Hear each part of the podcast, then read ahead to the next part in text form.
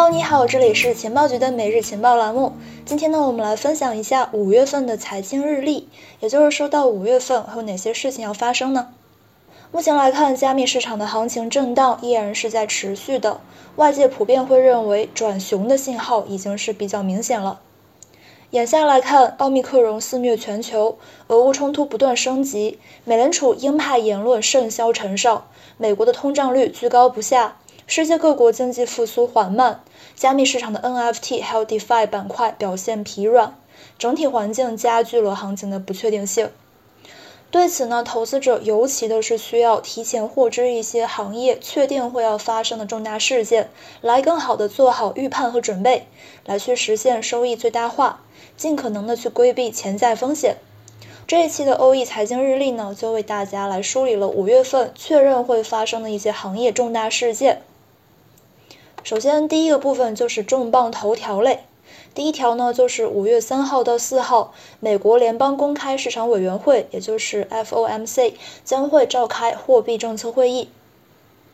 美东时间的三月十六号，在万众瞩目之中，美国联邦公开市场委员会公布了利率决议，将基准利率上调了二十五个基点。这个呢是美联储自从二零一八年十二月份以来的首次加息，加息的幅度跟市场预期呢是一致的。比特币价格瞬间飙升至四万一千七百美元高位，然后呢立刻短时下挫，随后不久就重新站上了阻力位。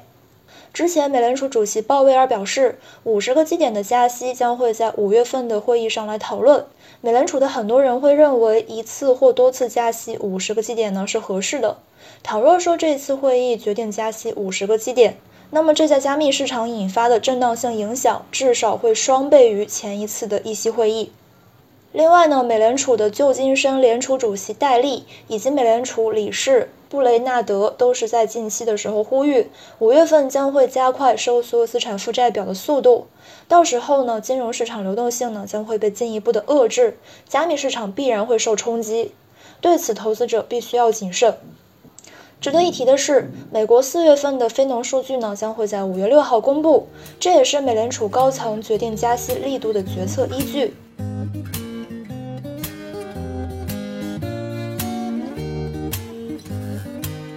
第二部分呢就是加密政策类，第一个消息呢就是印尼计划从五月一日开始对加密资产交易征收增值税，并且对这类投资的资本收益征收百分之零点一的所得税。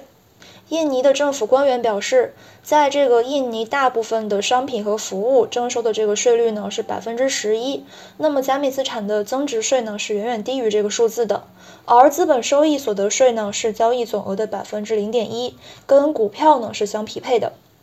印尼的经济总量在东南亚的话是排在前列的，此番印尼对于加密圈持更为积极开放的态度，将会在区域之内引起连锁反应，但是呢周期可能会比较长。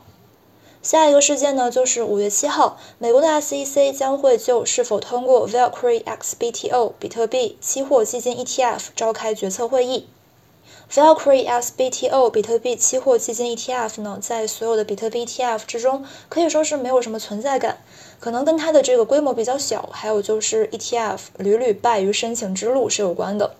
另外呢，关于这一项 ETF 的决策时间一直都在被推迟，所以就逐渐损耗了市场的一些耐心。但是五月七号当天的决议结果依然是值得我们来关注的，因为一旦通过了之后，对于比特币 ETF 产品来说将会是一个重大利好，这也会意味着美国监管态度将会进一步的放松。第四个事件呢，就是美国阵亡将军纪念日，也就是五月三十号，美股呢将会休市一天。按照惯例，五月份的最后一个周一是美国阵亡将士纪念日，美股呢将会在这一天休市一天。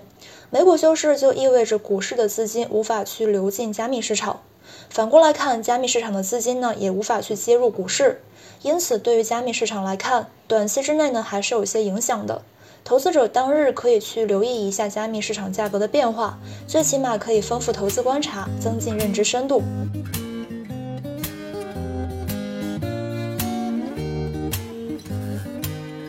第三个部分呢，我们来分享头部的公链类。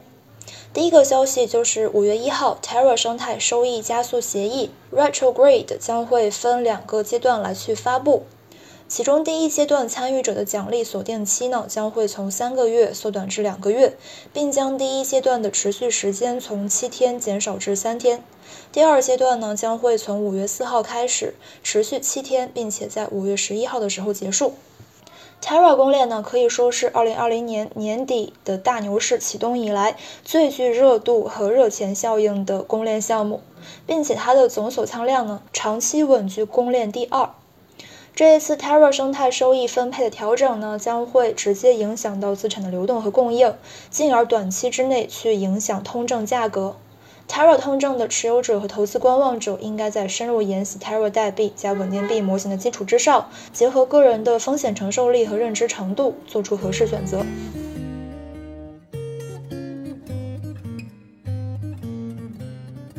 第四个部分呢，我们来看知名项目类。第一个消息就是五月五号，波场去中心化稳定币 USDD 正式上线。算法稳定币这个赛道，随着 DeFi 退热，还有就是算文本身的一些缺陷，已经淡出我们的视野很久很久了。这一次波场公链推出的去中心化稳定币，其实呢依然是一个算法稳定币的范畴。目前来看，USDT 和 USDC 等等一些中心化抵押型的稳定币，的确是遭遇了信任危机，因为它存在过量增发、币值不稳等等种种问题。但是呢，波场这一次推出的这个算法稳定币，究竟是否能够确如其所愿，并且成为中心化稳定币的补充，从而去加速加密资产的流动和兑换效率，依然是有待观察的。不过呢，波场一直以来都还蛮有流量的，所以说这个关注度还是不小的。下一个消息呢，就是五月十号，香港加密艺术工作室推出的以周杰伦的《范特西》专辑为灵感所创作的 Fantasy NFT 这个系列呢，将会在五月十号开启白名单铸造。据悉，该系列的 Discord 服务器参与人数已经突破了两万人次，目前正在跟 Web3 订阅 NFT 社交网络 Showme 进行合作。后续 Fantasy NFT 将会在官方 Discord 之中持续更新项目动态。周杰伦的名人效应是有目共睹的，在圈子里的例证呢，就是年初风靡一时的幻影熊。这一次 Fantasy NFT 是否能够去延续周杰伦的偶像效应，还需要看市场的反应。下一个消息呢，就是 Definity，它宣布将会推出首届全球黑客松 Supernova。举办的日期呢是五月十号到六月二十号，为期六周，总奖池最高呢是六百万美元。Definity 在二零二一年呢被视作是一个行业现象级项目，因为它提出的互联网计算机理念确实是正中了 Web 二信息技术的短板。不过呢，伴随着行情转冷，而且 Definity 本身也没有去实现什么重大的突破，因此就逐渐淡出了我们的视野。五月份将会举办的这次黑客松大赛，或许就是项目方的一个自我挽救之举。但是在市场转熊、项目研发经费缩水的情况之下，这一次黑客松大赛还是很有看点的。毕竟呢，这发生在行情低迷之时，我们可以透过参与项目各自的优势，还有专注的方向，来提前预判下一阵风口何在，做好应对，就可以在牛市期间顺势而上。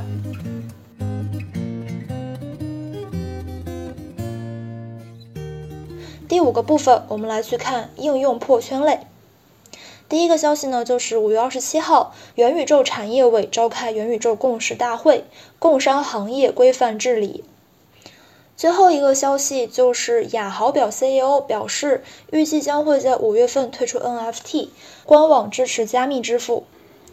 值得关注的是，这位 CEO 呢还透露，雅豪表官方网站上的所有手表都会支持加密资产支付，而这位 CEO 本人也持有了很多的 NFT，包括之前非常火的隐形人，还有 Clone X。好的，那么以上呢就是五月份的财经日历全部内容了，感谢收听，提前祝你五一快乐，假期愉快，拜拜。